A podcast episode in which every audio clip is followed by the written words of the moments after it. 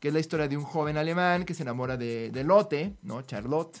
Este, Charlotte no lo corresponde, Charlotte se casa con alguien más y Werther eventualmente termina. ¿De dónde viene esta parte de, de las, de las del amor adictivo en la historia específicamente? ¿De dónde lo podemos nosotros acuñar? O sea, esta parte de, de dónde empezó. ¿Por qué, por qué está tan arraigada esta idea del Sí. amor romántico en nuestra cultura, particularmente la cultura occidental? Bueno, el amor romántico es de las pocas cosas que no pueden medirse exactamente. Es como uno de esos misterios que todo el mundo experimenta. O sea, no es como si pudiéramos decir, ah, tiene un origen.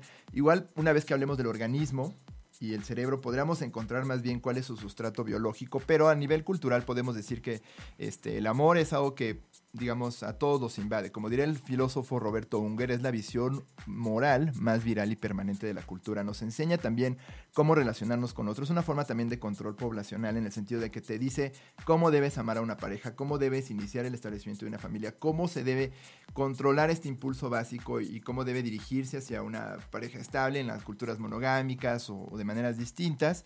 Y bueno, existen muchas respuestas a esta pregunta que haces. Hay quienes creen que desde nuestra necesidad de contar con algo, que a cualquiera nos rescate de nuestra vida ordinaria. Una vez que nos instalamos en civilización, tenemos vidas relativamente ordinarias y pacíficas, el amor es como la única emoción primitiva que nos queda y entonces necesitamos de él como para sentirnos vivos. Otra teoría u otra cosa es que, bueno, se asocia mucho el amor, y eso cuando hablemos del organismo lo vamos a ver un poquito, con el idealismo, la intensidad de la juventud. De hecho, cuando pensamos en historias de amor intensa, siempre pensamos en personas jóvenes, o decimos que el amor nos hace sentir rejuvenecidos.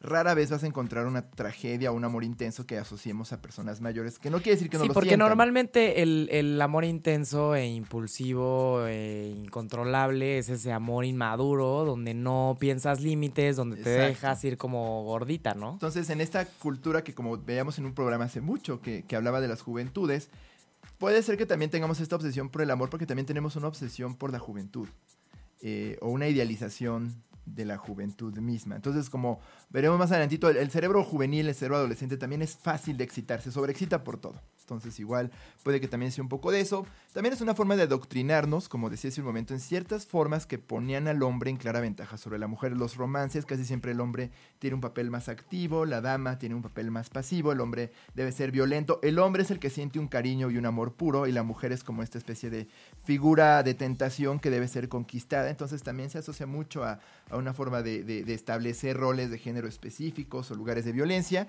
Y finalmente, bueno, yéndonos a teorías más actuales, el sociólogo Sigmund Bauman, en un libro célebre que se llama Amor Líquido, eh, denuncia que en la actualidad todos sentimos inseguridad sobre nuestros vínculos con otros y entonces los compensamos con esta intensidad como para sentir que tenemos una conexión genuina, pero tampoco comprometernos demasiados. Entonces, digamos que aquí ya no es tanto la historia de amor intensa, sino la necesidad de contar con un vínculo intenso y que cuando pierde esa intensidad podamos desechar y desechar y desechar.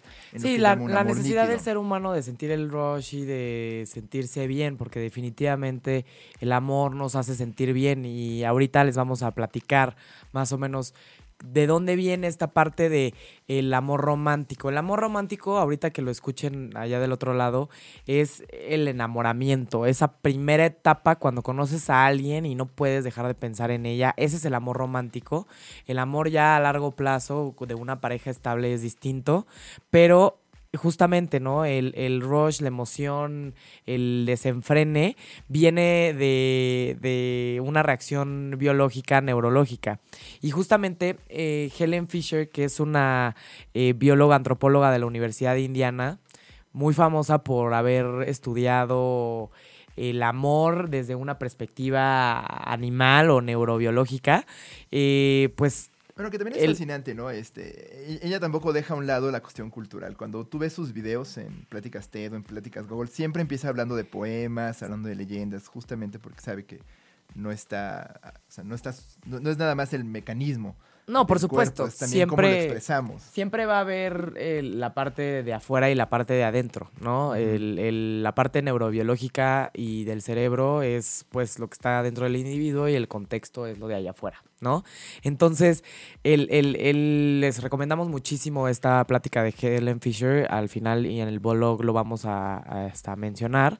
Pero mientras, mediante, ella lo que hizo es que mediante estudios encefalográficos, lo que hizo fue escanear los cerebros de las personas para ver qué es lo que pasaba en, en ellos cuando estaban enamoradas. Entonces, ¿qué es lo que observó Helen Fisher en los cerebros de los seres humanos cuando están enamorados? Vio que se libera dopamina en el sistema de recompensa. Ya hemos hablado en Humanamente del sistema de recompensa. El sistema de recompensa es esta parte del cerebro eh, que nos hace sentir placer, es la encargada de, de la motivación, del deseo, de, de e- este, esta parte del cerebro es, el- es justamente la parte céntrica de nuestro este, masa cerebral, ¿no? Y es el cerebro reptiliano, el más primitivo de todos. Es el encargado del craving, del antojo, de la, de la emoción, del deseo y también de los procesos inconscientes. ¿Cuáles son los procesos inconscientes?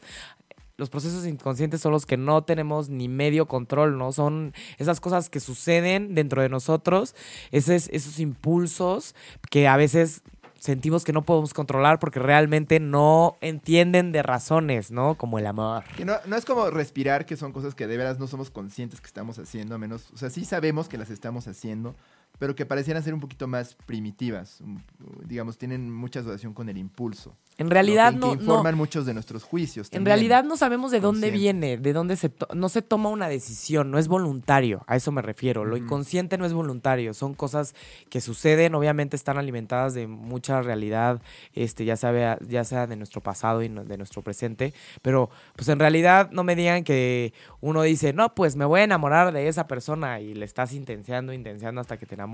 Sí, no, pues no puedes no. forzarla. No no se puede forzar, es algo súper inconsciente. Entonces, el el el Bueno, puedes convencerte de que amas a alguien a veces por cultura, ¿no? Por ejemplo, los matrimonios arreglados, yo he conocido gente con matrimonio arreglado. Pero eso ya no es el amor romántico. Ya no es un amor pasional. Ya no es el hay enamoramiento. un sentido de propósito alrededor. Y se convencen que aman a la persona. Pues pueden convencerse a veces por. Pero digamos que esa pasión primitiva, sí, esa no la puede. Puedes. Informa muchas de tus decisiones, sin duda, porque no todo la expresamos igual. Pero sí, o sea, nadie puede controlar eh, que la siente. ¿No? Como para puntualizar muy bien a qué nos referimos con eso de. Claro, claro. consciente, ¿no? Entonces, el, el Helen lo que encontró es que el área del cerebro que se activa cuando sentimos eh, amor, también es en la misma área del cerebro que se activa cuando eh, una persona que, consum- que es adicta a la cocaína va a probar otra vez la cocaína y, va a satisfacer esa necesidad. Entonces, por eso Helen Fisher compara mucho a- al, al- amor romántico, es decir, al enamoramiento, la primera etapa, con eh, el proceso adictivo, ¿no? Y recordemos que también la adicción no es nada más como la búsqueda del placer desenfrenado, no porque luego se presta mucho juicios morales bastante toscos, eh, sino que también tiene que ver este circuito de recompensa con otras sensaciones, por ejemplo la expectativa, las ganas de hacer algo y que a veces te dan como comezón, eh, el estrés y la ansiedad. La sensación de que necesitas algo y lo tienes que buscar, una especie como de hambre neuroquímica y que, pues, digamos, como cualquier otra adicción, se ve alterada cuando alteramos estas químicas con, con- cosas intensas y, forzadas, o en el caso de- del enamoramiento, digamos, sí altera nuestro circuito de, persevera- de, de autopreservación, perdón, ¿no? La capacidad de preservarnos, de adaptarnos, se ve como secuestrada, es la figura que usa mucho Nora Volkov, cuando tenemos una adicción y que obviamente el amor, podríamos decir también de manera romántica, nos secuestra, el enamoramiento romántico nos secuestra. Así es, ¿No crees? entonces, no, definitivamente, en, cuando estamos enamorados de otra persona, no podemos dejar de pensar en otra persona. Eh, como dice Helen Fisher, alguien está acampando en tu cerebro, ¿no? O sea, está ahí intenseando, eh, brincándote la cabeza, ¿no? Y, y es, es a veces complicado poder comprender por qué a veces realmente no podemos sacarnos a esta persona de la cabeza, por qué no podemos este pues pensar que la que, que la perderíamos, ¿no? El simple este pensamiento de pues lo voy a perder o, o la voy a perder nos puede afectar muchísimo, ¿no?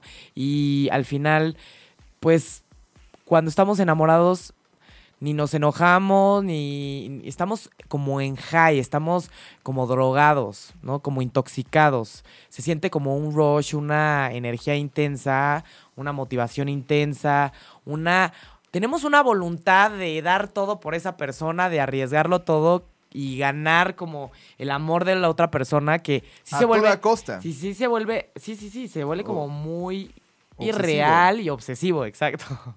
Así es. Como dice la canción de Desacados, ¿no? Siempre está pensando en mí. De tu mente no me puedo ir. Piensa en otra y déjame salir. Sí, sí. Sí, la Piensa canción más romántica del es la, No es, es la mejor canción sobre enamoramiento que Sí, existe. No ¿eh? Lo, pienses, lo decimos en, aquí no pienses en mí, piensa en otra. Porque yo ya me cansé de estar en tu mente, ¿no? O el típico dicho de estoy mareada. Este, o cómo es, estoy mareada de. O Ay, no sé cuál. el, el dicho de. Este, no estás mareado de tanto que das vueltas en mi cabeza. Está súper cursi y horroroso ese dicho. Pero Bueno, bueno, bueno si alguien se los digo, refiéranlo a un psiquiatra. entonces, Ah, no es cierto, no es cierto. Entonces, al final, el enamoramiento es un rush, es una liberación de dopamina. Biológicamente hay un cambio en el cerebro. ¿Cuáles son las sustancias este, que se liberan en el cerebro cuando sentimos amor? Una de ellas es la dopamina. La dopamina, ¿no? ¿Qué, qué explica el rush en el crush? Me gusta decir, ¿no? Que es, bueno, otro de mis chistes. padre, está padre. espasmos y chistes malos. Otros neurotransmisores químicos del cerebro ah, involucrados son la norepinefrina, la norepinefrina, perdónenme, ¿no? Eh, que es básicamente la adrenalina. Es la que causa estas reacciones en el cuerpo, por ejemplo, la que se acelera la respiración, que nos late rápido el corazón. Por eso las tenemos... mariposas en la panza. Por eso tenemos maripositas en la panza. Exacto. Porque hay una liberación de todas estas sustancias como si te estuvieras subiendo a una montaña rusa cuando ves a la persona que te gusta. Y, y- y me encanta porque volviendo un poquito a Borges, eh, y algo que me gusta que es de Helen Fisher es que encuentra estas como correspondencias biológicas en los poemas, que se cree que es como pura rollo chairo, pero hay algo de verdad en los poemas, hay una intuición que da con estas verdades en los poemas, o yo no sé si es al revés, si los poemas informan nuestra lectura de la biología, pero ese es otro tema. Pero sí, o sea, la- la- la- el, el- el- el miedo y el amor se parecen tanto porque también ambos, influ- eh, digamos, en ambos está involucrada la norepinefrina, ¿no? La adrenalina. Por eso decía Borges, el amor y el espanto hace que la quiera tanto, ¿no? Y la serotonina, que tiene mucho que ver con los estados de ánimo. Aquellos que, por ejemplo, estén familiarizados con los antidepresivos sabrán que uno es el inhibidor selectivo de recaptura de serotonina. Tiene mucho que ver, por ejemplo, con la sensación de energía, la motivación, bueno, un poquito de la motivación, pero también, por ejemplo, con la euforia o la tristeza. Por eso también el enamoramiento es tan emocionante en ese sentido. Y también se asocia la, la serotonina, por ejemplo, con las alucinaciones y los delirios. Por eso también luego nos... Nos ponemos súper celosos. o hacemos los castillos en el aire, ¿no? Y construimos estas narrativas complejísimas sobre cómo es que amamos a la persona. A veces, por ejemplo, el amor cuando es platónico, yo creo que también tiene mucho de esto, ¿no? Eh, Estas relaciones platónicas que también luego son muy difíciles de dejar, aunque nunca hayan sucedido, como por ejemplo el caso del joven Werther, y bueno, puedo recordar muchos de mis acontecimientos de la preparatoria. pero bueno, sucede, Sí, sucede, ¿no? el- el- el- estas sustancias entonces es dopamina, Norepinefrina. norepinefrina y serotonina. Estas tres sustancias, imagínense, se liberan en grandes cantidades. Más cantidades que cuando vieran probablemente eh, la hamburguesa, la pizza o el taco que más les gusta, ¿no? Ándale, se liberan y, y- y en zonas específicas. Además. exacto. Hay como un desbalance. Porque no es como si de pronto tuvieras más químicos o menos, sino que se pasan de un lado, luego van a otro y como que sin entrar en demasiados detalles, ahí está. ¿no? Entonces- El, el- el amor químico. Entonces el amor romántico es como una adicción. De hecho, justamente parecería que posee las mismas características que, que una adicción. Una, no puedes dejar de pensar en esa persona. Cuando eres adicto a una sustancia, no puedes dejar de pensar en la sustancia. La gente que fuma ya del otro lado, tienen una adicción al tabaco, no me digan que están pensando todo el tiempo en fumar, en cuándo pueden fumar, o si dejan de fumar, dicen, se me antoja, se me antoja. Eso es una de las características. Otra, pierdes muchísimo tiempo buscando la sustancia. Eso también sucede con el amor. Estás todo el tiempo estoqueándole en Facebook, mandándole mensajes, pensando, pensando, dando, como dices, piensas en esa persona todo el tiempo, pierdes mucho tiempo pensando, casi casi ni te concentras en la chamba de que, ay, conociste a el que podría ser el amor de tu vida, ¿no? Y también eres capaz de tomar riesgos enormes para ganar el amor de la otra persona. También cuando eres adicto a una sustancia, eres capaz de salirte de un edificio de 30 pisos a la terraza donde te vas a tardar 20 minutos a fumar, con tal de fumar porque necesitas esa gratificación. Cuando estás enamorado, a veces podrías hacer cosas que jamás harías con tal de, pues, quedar bien con esa persona, ¿no? O, pues, este, que te vea y que le gustes. Te arreglas muchísimo, vas a los lugares donde está, o sea, bueno, esto suena medio obsesivo, pero todo mundo ha tenido un crush, como dice José, donde nos sentimos totalmente abrumados y queremos hacer cosas a veces medio medio locas, ¿no? Claro, la idea del insidioso Cupido que nos hace perder la razón y hasta el burócrata más cínico no está exento de sentirlo alguna vez. Sí, todos lo sentimos. Es lo que nos hace sentir vivos, ¿no? Por eso es tan Sentirme misterioso. vivo. La de Manuel.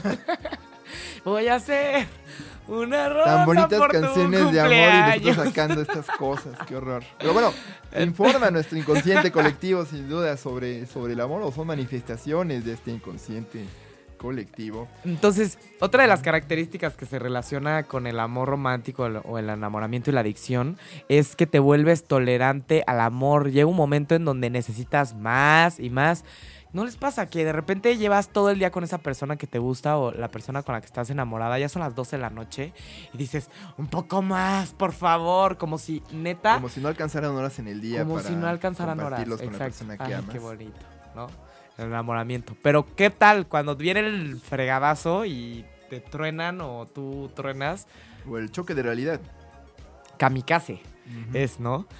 Bueno, también otra de las características del amor y la adicción es que te da síndrome de abstinencia, como que en el momento en el que se va esa persona que te encanta, estás viendo el reloj todo el día para ver cuándo va a llegar el momento de volver a ver a esa persona, te sientes como un, extra- un extrañamiento raro, como de necesito verlo, lo extraño o... Como si tuvieras que alimentar ese fuego interno porque Sí. le falta la lumbre. Sí, tienes Y- ganas de hablar con él por mensajitos, por celular, de, de mandarle post en Facebook, en Twitter, en todos lados. Quieres estar comunicado con esa persona porque te da como fomo de que la persona esté viviendo su vida sin ti. Como si, y en esa etapa de enamoramiento es como si no pudieras introyectar, si nos pusiéramos un poquito técnicos, el amor del otro, como si necesitases que todo el tiempo te lo demuestre. Y es también donde viene el rollo de la tolerancia, como que esta sensación de satisfacción que muchos sentimos sin drogas, eh, la persona adicta a la droga pues no la puede experimentar Si no está la otra persona. droga. Y yo creo que aquí en las personas que tienen una relación adictiva o que son adictas al amor, porque yo creo que no tiene nada más que ver con una, una persona. Hay gente que es adicta a la sensación de amor, que bueno, ya lo vamos a ver,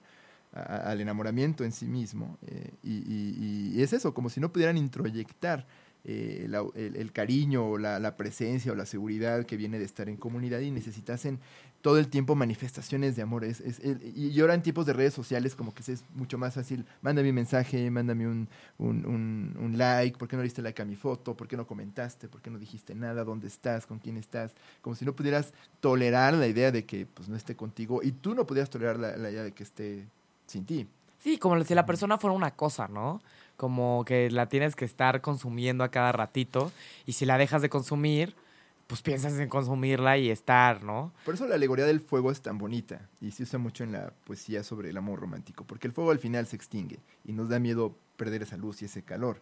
Entonces, ¿qué necesitas para alimentar el fuego? Pues echarle lumbre. Y muchos counselors de matrimonios te dicen, tienes que mantener la flama perdida. Y es una idea muy angustiante si lo piensas. Entonces, pues bueno, obviamente eso informa en nuestra idea del amor romántico como Sí, claro. la necesidad de constancia. pues, Porque- no la puedes llevar. Por- exacto, porque el amor romántico no, definitivamente no es infinito. Y cuando se acaba, pues ya no sientes esa ni dopamina, ni norepinefrina, ni serotonina. Vienen Eso otras- vienen otros neurotransmisores viene- importantes y otras hormonas importantes. vienen otras cosas, pero no viene esa liberación extrema de, de que, te- que hasta te aturde, ¿no? Que obviamente a todos nos encanta y mucha gente se vuelve adicta a esta sensación, ¿no? Porque. Y, y, y obviamente también está la parte de, de la recaída, ¿no? Como que dices, ya no lo voy a buscar, ya no voy a pensar tanto en él, me, me tengo que concentrar, tengo que hacer mis cosas, ya no lo voy a estoquear. Y de repente viene la canción, ¿te acuerdas de él? Y, Tropecé de nuevo y Ah. con la misma piedra. y tropezas y tropezas y tropezas. En te cuestión de amores tropezas. nunca aprenderé.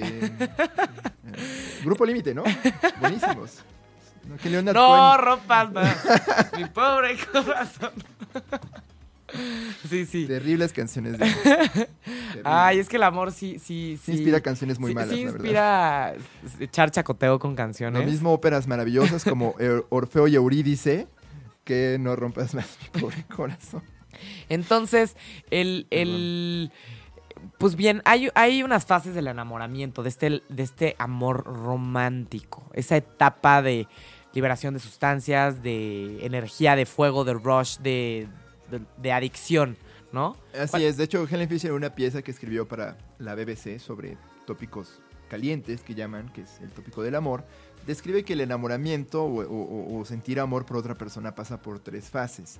La primera es la lujuria. Ahora, la lujuria la podemos sentir por cualquier persona. Es una cuestión como muy primitiva, muy básica y es lo que hace que le prestemos atención a alguien porque hay una atracción sexual. ¿no? Ay, José, qué Eh, bonito lo dices. Sí, es la calentura, pues. Es cuando le, le tienes ganas. Es, la lujuria es cuando vas caminando por el metro y no sé, le ves los hombros a alguien y, y sí, dices, ay, pa-", y te la imaginas y todo, y es horrible, yo, yo lo sé, es horrible. Este, hay mucha violencia en la lujuria pública, pero pues es- existe, ¿no? Y la puedes sentir. Pero lo que dice Helen Fisher es, la puedes sentir por cualquier persona. No hay un enamoramiento en la lujuria. No confundamos la lujuria con el amor. No confundamos al límite con el reggaetón, por ejemplo, ¿no? Este, o Leonard Cohen con el reggaetón. Y aquí actúan, aquí actúan, perdón, eh, hormonas meramente sexuales como el estrógeno y la testosterona. Es como la- lo- los crushes de un día o, o- o las lujurias de un día o de pronto te enteras que alguien afloja y te dan ganas de llegarle porque pues afloja. E- eso es lujuria, no es atracción, no es enamoramiento. Calentura, es calentura. calentura. Pero luego viene o te gradúas a la fase de atracción, que es cuando ya podemos decir se instala la obsesión amorosa. Aquí es cuando estamos hablando precisamente del enamoramiento intenso y adictivo. La fase de atracción, la fase de intensidad. Es cuando Y por eso se llama atracción, porque es como si tú fueras un imán y la otra persona fuera otro y necesitas estar. Es necesitas el estar, ¿no? magnetismo. Cuando ya te fijas, y eso es padre, la fijación por un otro eh, tiene mucho que ver con prestarle atención, pero también con la permanencia. Con, con de pronto ya no son. Tú puedes sentir lujuria por muchas personas, pero atracción por una persona. Por eso la diferencia entre está buena o está guapo y es atractivo. ¿no? La Claro. atracción es un poquito más La compleja, si más- quieres. sí. Ya lees características individuales en la persona, eh, características del rostro, de la personalidad y bueno, cosas que ya Actitud, atacamos en el programa sobre atracción. Este, exacto, actitud, por ejemplo, ¿no? La seguridad y todo eso.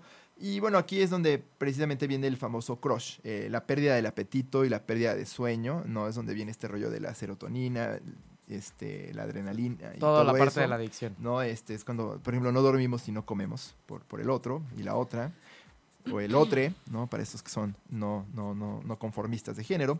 Y está, luego viene, te gradúas a la sesión, a la, a la fase de apego. A la sesión Perdón, de a apego. la fase de apego, eh, que es como lo dice su nombre, cuando ya nos quedamos con alguien, ¿no? Y ya no es como esa intensidad, pero sí hay un compromiso a largo plazo, una sensación como de, bueno, con esta persona me voy a quedar. Y es cuando cerramos el vínculo, Claro, cuando eh, cierras el deal. Yo creo que es como cuando ya te gradúas de estar enamorado a realmente amar, ¿no? Por lo que conocemos como, como ese, ese, como dices, compromiso, confianza, esa parte más profunda que como obviamente. vinculamiento, por ejemplo, Sí, como el, el vinculamiento que sientes con la familia o los amigos. Es algo que puedes en cierta medida dar por hecho y que a veces confundimos con la obsesión amorosa, Claro. porque una cosa es que estés apegado o obsesionado o ¿cómo le llaman también este que estés hay una que, que me decían mucho en la prepa, estás estás obsesionado, no, no, no, no, no, que no dejas ir, aferrado, estás aferrado.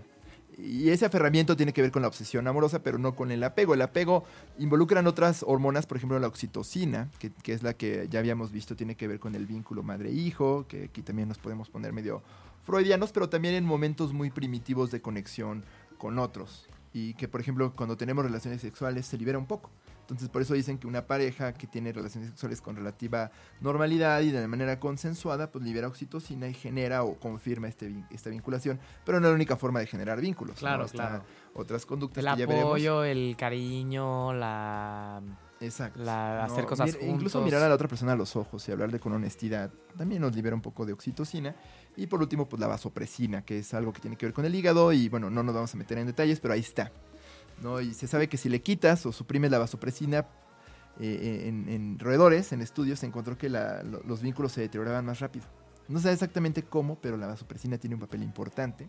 Pues ahí está. Entonces ahí están todas las sustancias del amor. La química y del amor. La química del amor y pues en realidad sí son diferentes etapas. Primero empieza algo muy primitivo, querer literal, ves a la persona, te gusta y te dan ganas de, de estar con ella, de darle un beso, casi casi. Esa es la parte como lujuriosa, ¿no? Y después pues viene la parte de donde ya estás ahí y te dura unos meses o, varios días de que no puedes dejar de pensar en la persona, que es como ya una cosa loca y el rush. Y luego ya viene esta parte de pues el compromiso, ¿no? Y decir, pues necesito esta persona para, para, para, pues, este, llevar a cabo todas las actividades que quiero disfrutar, para hacer una familia, para compartir, para apoyo, para mil cosas, ¿no? Ándale, Entonces, y un poquito, son sin- etapas sin, sonar de, de- depreciativo, puedes decir que la puedes llevar contigo sin necesidad de que esté ahí, Claro. ¿no? Y, y- entonces la cambiamos, cambiamos de esta necesidad obsesiva de, de necesito de ti para estar bien a, bueno, cuento contigo para estar bien. Claro. ¿no? Es el, el- Cada quien por su lado, un vínculo pero... de calidad. Exacto, exacto. Que es el, el- más bien es el vínculo, este, que todos pensaríamos que es el, el adecuado, el, el- el- funcional. Pero, ¿qué es lo que pasa cuando nos podemos este, volver adictos al amor?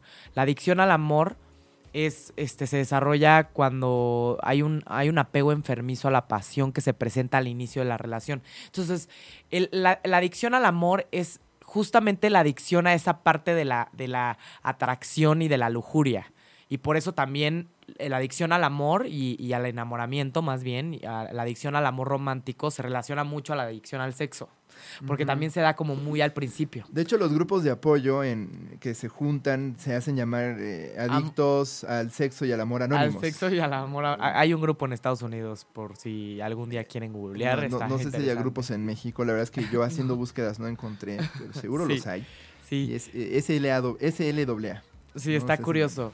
Sex Entonces, sí, hay gente que, que la padece, pero hay gente que, pues, ¿qué es lo que pasa? Las personas que son adictas al, al amor romántico, al enamoramiento, presentan un historial de relaciones románticas muy cortas, ya que termina la relación justo después de que se termine ese rush. Entonces, pues estoy dos meses con ese rush. Me la paso increíble, estoy feliz y de repente se ve el rush y empiezo a ver los defectos de la persona, empiezo a, no, ya no me gusta esto, ya no me gusta el otro y en ese momento, pues truenas porque ya pasó el, ya pasó el- la raya de cocaína o ya pasó el drink de alcohol, ya se terminó la botella, entonces cuando se termina, pues la persona dice, ah, no, pues yo ya no quiero. Y va y va hacia la siguiente pareja hasta que encuentra otra pareja que le va a dar ese enamoramiento. Y pues obviamente esto le puede causar muchos problemas a, a la persona con, con adicción al enamoramiento o al amor romántico. Porque pues obviamente es una persona que está sola, que no tiene parejas. ¿Por qué? Porque va de, de tallo en tallo buscando a ver quién le va a dar esa sustancia, que, que ese polen que lo hace sentir Claro. vivo. Y, y hay una paradoja muy fea ahí, una ironía, porque te importa tanto el otro que no te importa el otro. Ah, sí. Como que te obsesiona tanto el amor del otro y piensas tantas cosas sobre el otro que de pronto dejas de considerarlo como una, como una Sí, persona. ya no te Se vuelve, importa. como tú bien dijiste, no sé qué tanto podríamos decir un objeto, porque una persona enamorada jamás te va a decir que objetifica a, lo- a su objeto de afecto, pero sí deja de tomar en consideración sus sentimientos individuales. Lo único que le importa es lo que Quiero, la otra quiero, persona quiero yo. siente. Lo único que me importa es lo que tú sientes por mí. Cualquier otro sentimiento que tengas a mí me representa una amenaza. Y es donde se vuelve obsesivo y, y- y enfermizo, porque ya no... Ahora sí que como dicen, te, te tiene secuestrado, te Claro, tiene claro. atado. ¿no? Y es posesivo, como tú bien decías. Entonces aquí no es necesariamente exacto que sea como una adicción a la persona. La adicción a la persona es distinto y también se le puede llamar, mucha gente le, dice- le, le llama, ab- abusa de este concepto también, ¿no? ¿Cómo? Codependencia. Ah, O codependencia. sea, le, le llaman codependencia, pero como que mucha gente abusa de, de este término para nombrar a mil cosas. Pero una cosa es la adicción a la sensación y otra cosa es la adicción a la persona per se. La, la adicción a la persona es distinta, ¿no? Y, y- esto es, o sea, digamos, como mucha gente le llama codependencia, es un, es un apego disfuncional con una persona específica y puede suceder en cualquier relación, ya sea con tu mamá, con tu papá, con tus hermanos, con algún amigo. Normalmente también se da en pareja, pero aquí lo que sucede es que en una relación codependiente la persona depende de su pareja para tener sentimientos positivos. O sea, sin la otra persona yo no puedo ser, yo no puedo tomar decisiones, yo no me puedo sentir bien, no puedo hacer cosas, no puedo este, desarrollarme, tener metas, porque necesito de la otra persona para seguir mi vida. Y eso pues ya está más pesado. Ahí ya es la adicción a la persona per se. Claro, y luego informa también eh, o, o- o puede llevar a duelos patológicos, por ejemplo, un, un rompimiento amoroso demasiado difícil de sobrellevar o, o duelos... quieres suicidar, que, como porque- veíamos en el programa de duelos. Como si te mocharan una mano. Exacto, son, pueden llegar a ser mortales. Hay duelos normales, hay, hay- hay formas de afrontar el duelo que son normales y como bien decíamos, hay formas que son eh, patológicas y hay que distinguirlas muy bien, ¿no? sin, sin reconocer un duelo normal. Eh, y, sí, o sea, a veces estas codependencias que, o, o estas relaciones codependientes sí se vuelven más como un vals trágico, porque ahí sí son los dos en la codependencia. Yo necesito de ti, tú necesitas de mí, los dos tenemos un vínculo disfuncional que nos hace sentir muy bien y muy mal y sin el cual el día que me quites esta enfermedad me va a sentir peor todavía, entonces no lo puedo tolerar. Pero la adicción al amor es eso, como, como a, a la sensación, al rush inicial y no lo quieres dejar ir, no quieres que se ex- extinga el fuego, no hay capacidad de ponerse un suéter y mantenerse en, en calor si no estás quemando algo. ¿no? Claro. Si tuviéramos que usar una... Hay que mantener, ahí, tienen que mantener vivita la llama, ¿no? Si no se sienten como que medio que no tienen nada. Y- Entonces, y, y mucha gente llega a terapia, bueno, tú, tú lo has de ver más en, en tu experiencia clínica, precisamente por esto, ¿no? Eh, hay un noviazgo que me tiene obsesionado, hay un... eh, y esa clase de cosas, ¿no? Yo, yo no soy clínico, no lo sé, pero... me imagino Por experiencia Lo supuesto. has visto. no, eh, el muchas veces una persona llega y dice, "No entiendo por qué, pero me siento demasiado mal por la ausencia de esta persona." Y te empiezas a dar cuenta que ya no es el duelo de haberla perdido, un duelo normal, sino que ya es la necesidad de tener esa sustancia que te va a hacer sentirte bien y que sabes que si no la tienes te sientes acabado, ¿no? Y ya es como distinto a un duelo cuando pierdes a una persona. Justamente Helen Fisher, esta este, eh, bióloga, antropóloga de la que les comentáramos, que estudiaba el enamoramiento en las personas, pues dice que en el momento en el que una persona rechaza a otra y la otra persona está enamorada, en ese momento siente que va a- a querer más estar con esa persona. O sea, el rechazo hace que el deseo sea mucho mayor. Por eso mucha gente dice que el deseo, este, pues obviamente deseamos lo que no tenemos o lo que es difícil de, de obtener. Pero pues lo difícil aquí es que las personas no son cosas, ¿no? Y obviamente, pues, ¿qué pasa? También hicieron eh, electroencefalogramas a las personas este, que acababan de rechazar y se dieron cuenta que hay también más dopamina, o sea, hay más rush cuando te rechazan. ¿Por qué? Porque tienes más deseo en, eh, hacia esta persona. Entonces es paradójico, porque uno dijera, no, pues cuando te rechazan, en ese momento quieres darte la vuelta y largarte y no volver a ver a esa persona. Ah, no, pues como me rechazaste, ya no quiero estar contigo. No, pero cuando viene el rechazo, es más quiero estar contigo y más quiero estar ahí. Y eso alimenta la adicción al amor, eso alimenta la adicción a las personas. Y yo creo que aquí es donde la- la- la- las leyendas y los mitos y, y las narraciones eh, culturales tienen un fuerte efecto. Esta idea de que si alguien te rechaza es porque se está haciendo del rogar. O esta idea de, bueno, es que el amor que realmente vale la pena no se te da, te lo tienes que ganar. Entonces, obviamente, el primer rechazo puede que a veces lo, lo- veamos no como una invitación de la persona, no como una señal eh, malentendida de, no, si te digo que no es para que me busques, sino como un reto del destino, ¿no? Como si dijéramos, el mundo me está dando este amor y me lo tengo que ganar, entonces voy a insistir aún más. Entonces esta idea de, ella no me quiere ahorita porque igual, no sé, está con otro que no la trata igual de bien que yo, entonces tengo que demostrarle mi amor. Claro. O, o él está con su mujer que lo ignora, entonces tengo que llegar yo y... No, como cuando, cosas, ¿no? o como cuando te dicen, pues ya no puedes fumar. Y en ese momento empiezas, quiero fumar. Y entre más te dicen, no puedes fumar, más quieres fumar, ¿no? Entonces, eh, yo era fumadora y les puedo decir que sí, en el momento en el que la, dentro de la restricción aparece el deseo. Y el psicoanálisis lo diría con la castración viene el deseo. O sea, el momento en el que alguien te dice, no, no puedes hacer esto, no puedes sentirlo, más quieres sentirlo. Ándale, como que al momento que se vuelve evidente el vacío, pues sientes una necesidad obsesiva por llenarlo. Exacto, ¿no? Y exacto. no puedes reconocer que estás incompleto. Exacto. Y lo duro aquí es que, ahí, muchas personas-. O sea, a ver, una cosa es los efectos naturales que tiene el enamoramiento que se parecen a la adicción, que esos todos los tenemos. Y otra cosa es que realmente ya seas adicto al amor o a otra persona. O sea, es muy distinto que todos sintamos como ese rush, esa emoción, a que necesitemos para vivir ese rush para estar bien. O necesitemos a esa otra persona para estar bien. Es muy distinto, ¿no? Entonces, Entonces, ¿cómo podríamos saber si estamos en una relación adictiva? el, el- normalmente. Lo duro aquí es que, la verdad, mucha gente ni siquiera se da cuenta cuando es adicta al amor o cuando es adicta a otra persona. Nada más viven dándose trancazos y, por, por ejemplo, las personas que cortan rápido porque solo quieren sentir ese rush del momento, ni se dan cuenta, solo dicen, no, pues no he encontrado a la persona ideal. El, o el amor líquido de Bauman. el, ajá, no he encontrado a la persona ideal. Y eso es lo que te dicen las personas que tienen 37 años y que no han tenido una relación estable en toda su vida. No, pues es que estoy esperando a la ideal. No, mano. O sea, a los 37 no estás esperando a la ideal. A los 37 ya tienes un problema de vinculamiento con la otra persona. O sea, ya no te vas más allá de lo que no puedes te, no sentir te al gradúas momento. a vínculo. No No, te te, quedas en atracción. Exacto, no te No gradúas vuelves el- apego. El, seductor de Kierkegaard, del Don Juan.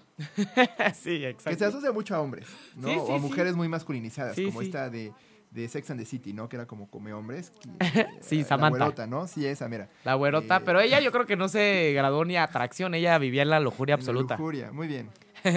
Entonces, Sí, hablando de... de- son ejemplos bastante... amo Me Sex and the City. me Sí, sí. encanta, me encanta. Sí, a mí también. Lo disfruto. Entonces, ¿qué es lo que promueve que las personas se vuelvan adictas a las relaciones?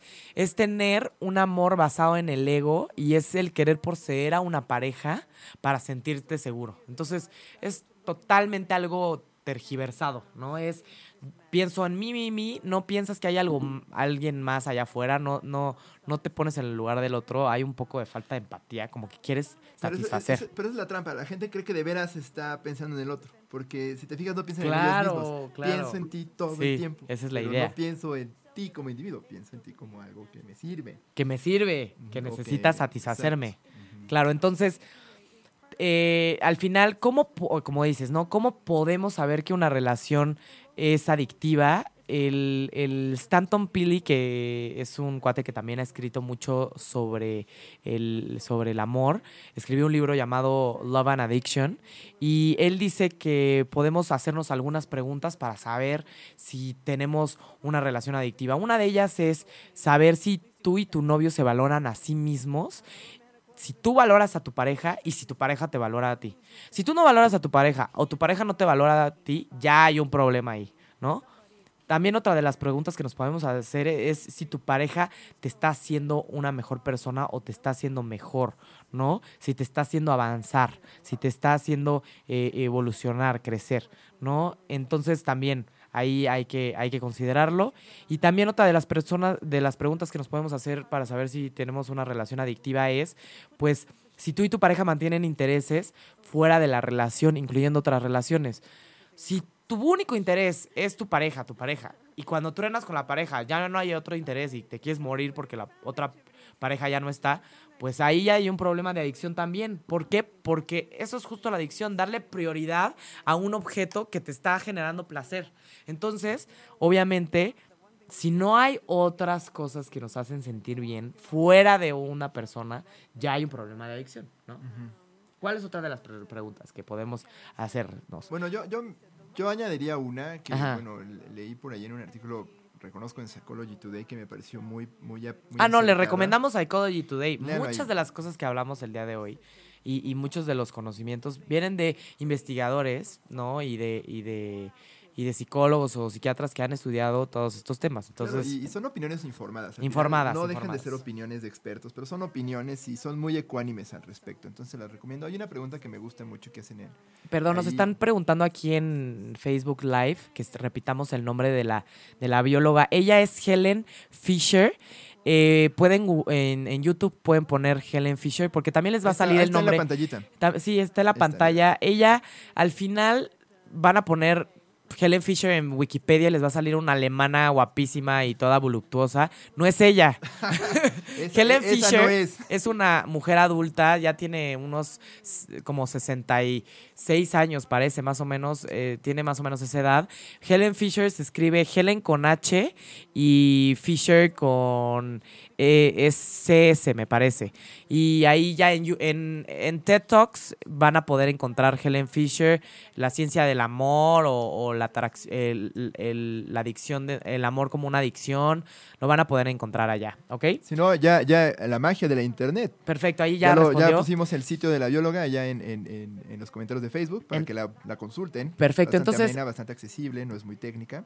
Ajá, es Bueno, buenísima. y esta pregunta que les La pregunta. desde dos minutos es, ¿te obsesiona la idea de que tus relaciones se parezcan a los ideales que aprendiste en la ficción? Por ejemplo, en las películas, las canciones, o yo me atrevería a decir cuentas de Instagram o, o videos de YouTube, como que esta idea de que todas las relaciones tienen que verse perfectas y tienen que ser de una manera muy específica y tú te obsesionas por cumplir que ese tiene que hacer. Si tu relación no es como Romeo y Julieta, no es buena. Si, si te obsesiona que tu pareja sea como Sasha Grey, o no sé cómo se llama el imbécil este de los libros, entonces no es un hombre lo suficientemente bueno. Si de veras necesitas cumplir con esa narrativa antes que una relación completa, entonces también deberás considerar que eres adicto al amor, porque te, te obsesiona la narrativa del Claro, amor. no- te gusta la relación. idea, cómo se ve, este, Exacto, cómo, se cómo se en siente, pero cómo, no como es realmente de pies a cabeza a- Exacto, a, entonces- a largo plazo. Yo añadiría esa, porque yo creo que ahorita Claro, vivimos tiempos 100%. donde como todo el mundo sube su mejor faceta a redes sociales, a veces uno puede tener este efecto de comparación de chispas. Mira,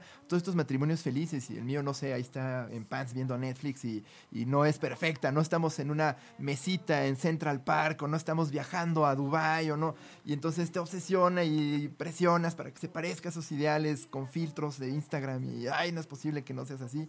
Si te obsesiona eso también puedes tener un problema de adicción al amor o al menos expectativas Claro. sobredimensionadas de la Exacto, relación. entonces ¿Qué ya es eso? saben. Tienes expectativas sobredimensionadas. Ajá, si te imaginas entonces, este, una idea de Acapulco y un yate y con tu pareja abrazándote y los dos viéndose súper bien, pues sí hay problemas. O- o- ¿No? o- Eso no es el amor. O, o- o que te sea como estas canciones rancheras, ¿no? Que, que te, te- te cortan las venas y te provocan. Y, o sea, depende de la cultura de cada quien, pero si, si te obsesiona que tu relación sea como las canciones, o solo entiendes tus relaciones desde las canciones y películas, ojo, o sea, puede que estés en algún... También se podrían Son preguntar, Para entendernos, sí, son, son piezas de medios importantes. O sea, yo las veo y las consumo obsesivamente, pero no, no informan mis relaciones.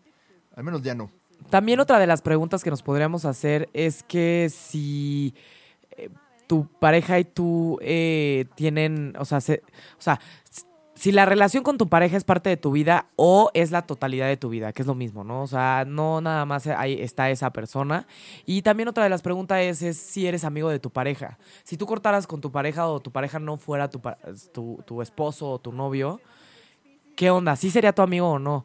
Lo ideal es que la respuesta fuera sí, porque realmente de ahí viene el amor verdadero, ese compañerismo, ese apoyo, conocer a la otra persona y realmente disfrutarla, no nada más porque nos haga sentir bien, sino disfrutar las risas, las cosas que nos gustan, ¿no? Entonces ya tenemos poquito tiempo, el, al final las relaciones eh, eh, tienen, la gente tiene relaciones adictivas muchas veces por, ¿por qué? ¿No? Porque vienen la forma que tenemos de relacionarnos con la gente viene mucho de las relaciones que tenemos desde que somos pequeños, ¿no? La relación que tenemos con nuestra madre, con nuestro padre, va también muchas veces pautar cómo nos vamos a relacionar con de adultos con otras personas. Entonces, si tienen una relación adictiva, la verdad es difícil no es algo que realmente puedan controlar, porque la adicción a veces no se puede controlar, pero sí se puede identificar.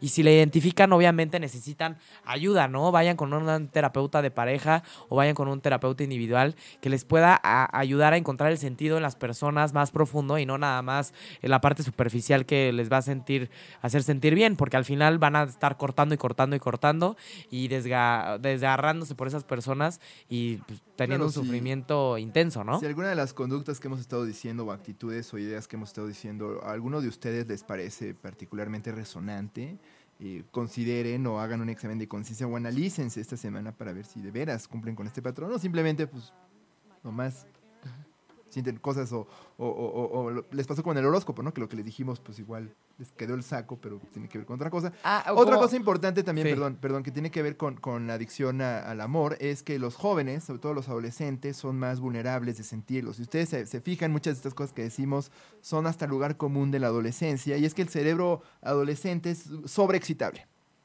todo el tiempo están buscando emociones intensas y, están buscando este, experiencias excitantes eh, y riesgosas, ¿no? Les gusta tirarse del bungee, les gusta andar en patineta, esos lugares comunes bastante chafas, pero es cierto, su cerebro es sobreexcitable y obviamente pues las relaciones amorosas son increíblemente intensas y son más propensos a, a experimentar eso. Así que si ustedes tienen entre 12 y 25 años, es probable que sus relaciones ahorita que se sienten como interminables, eternas y clásico chamaco que llevo el mixtape y dice te amaré por siempre, es eso, es la juventud actuando y su cerebro sobreexcitable y obviamente los hace en riesgo de, experimentar una adicción al amor. Sí, los jóvenes son más propensos a este rollo de la adicción al amor. y hiperdopaminérgicos. Pero también, pues, ¿cómo es lo que podemos, qué es lo que podemos hacer para tener un amor más saludable en general?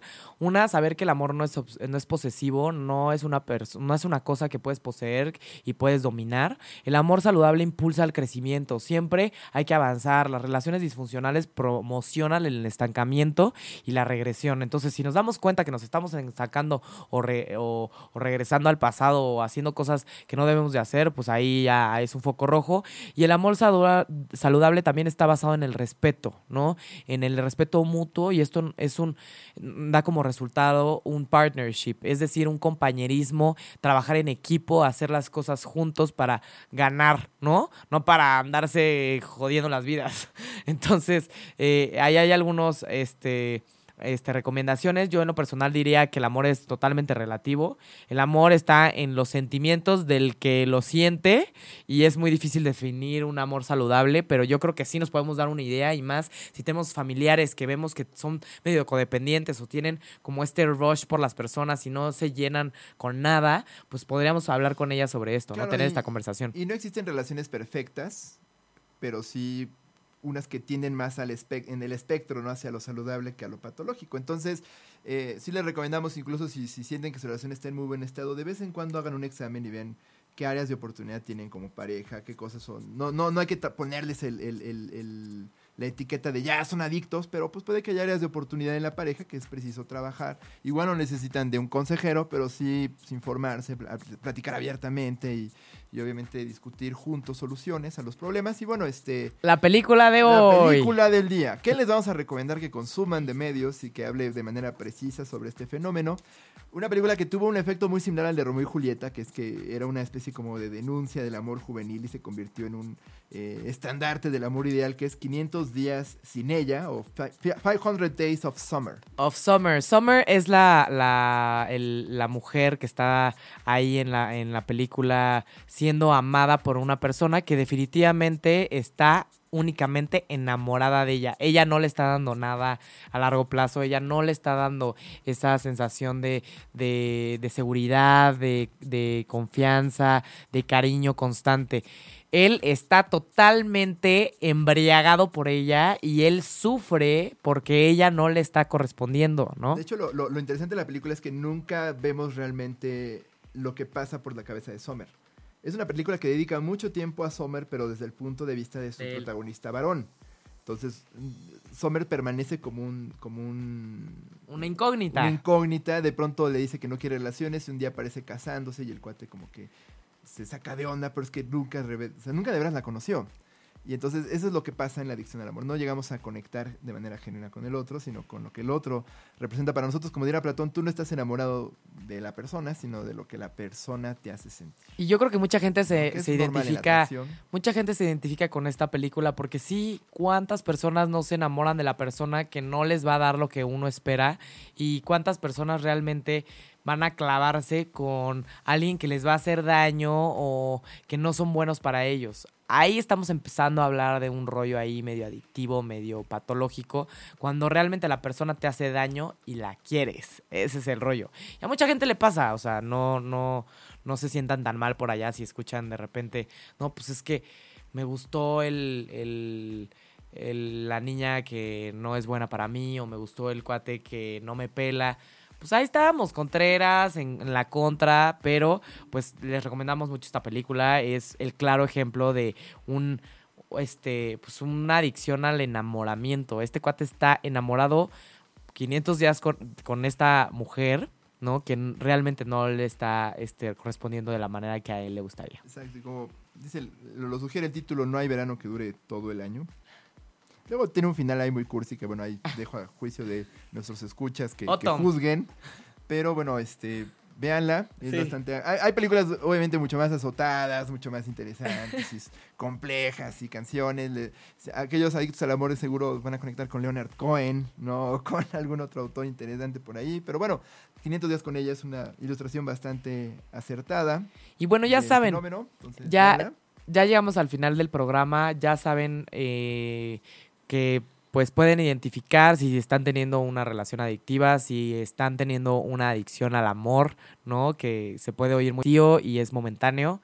Y pues obviamente los invitamos a que hagan una evaluación de sus propias relaciones y si no tienen relaciones lo suficientemente saludables, pues traten de, de, pues, tratar de volver a escribirlas y poder cambiar esas conductas, porque pues definitivamente como el amor no se controla a veces, a veces no es fácil de, de dirigirnos hacia lo mejor o a la estabilidad, pero pues podemos hacer algo al respecto, ¿no? Así es, así que amen con amor propio. Amen con eso respeto, Sí. sientan el rush en el crush sientan No, el rush en el y- crush, pero no se claven en el rush. crush. y quiéranse mucho. Muy bien, pues nos vemos el próximo miércoles. Nos vemos el próximo miércoles a las 9 de la mañana. Chao. Hasta luego.